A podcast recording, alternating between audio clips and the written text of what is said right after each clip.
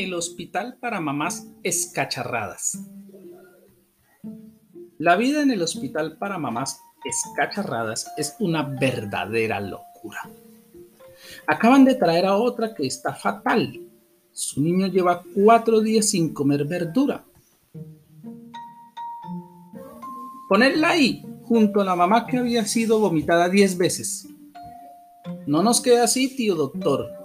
Recuerde que ahí íbamos a poner a la mamá de los gemelos, los que se despertaban cada hora alternándose y no la dejaban dormir. Bueno, pues llevarla junto a la que jugaba al fútbol con los muñecos de peluche y la que cantaba canciones infantiles, incluso dormida. Y es que el hospital de mamás estaba a rebosar.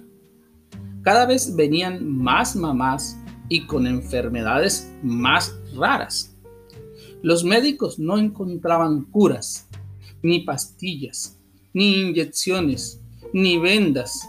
Nada funcionaba. En medio de aquel ajetreo llegó el ingreso más inesperado. Una viejecita muy arrugada que estaba fatal. Señora, este es un hospital de mamás. Aquí no puede estar tiene que ir al hospital de abuelitas. Que no, que me dejen. Estoy muy enferma y tengo que entrar aquí. Pero abuela, que no me llame abuela. Yo soy también mamá. Soy la mamá del director del hospital. Y no mentían.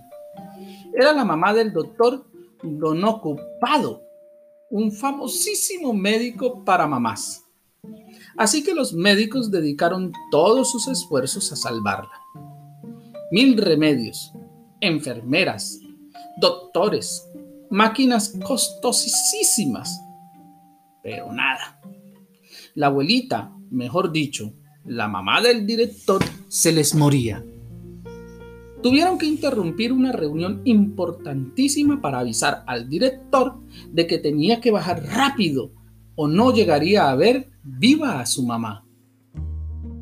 Este bajó un poco contrariado, pero al ver el estado de su mamá, tan enferma, hizo cuanto pudo para sanarla en el último momento.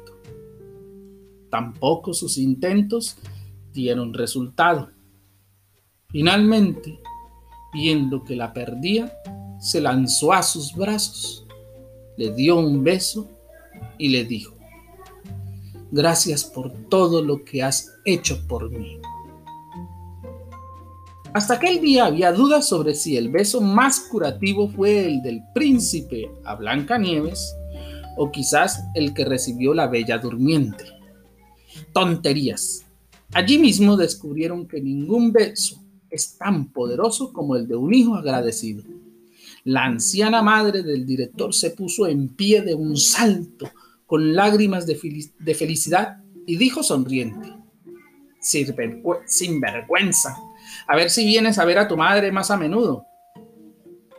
Tras asistir a aquel milagro, todos en el hospital se pusieron manos a la obra. Rápidamente llamaron a los hijos de las mamás que tenían ingresadas y los pusieron en fila para que les dieran un beso, un abrazo o simplemente las gracias. Y todas se ponían buenas al instante, porque por mucho que sufrieran por sus hijos, nada les hacía más felices que recibir su cariño. Y así, el hospital se quedó casi sin enfermas porque los únicos casos de madres ingresadas eran los de aquellas cuyos niños se empeñaban en no ser cariñosos con ellas.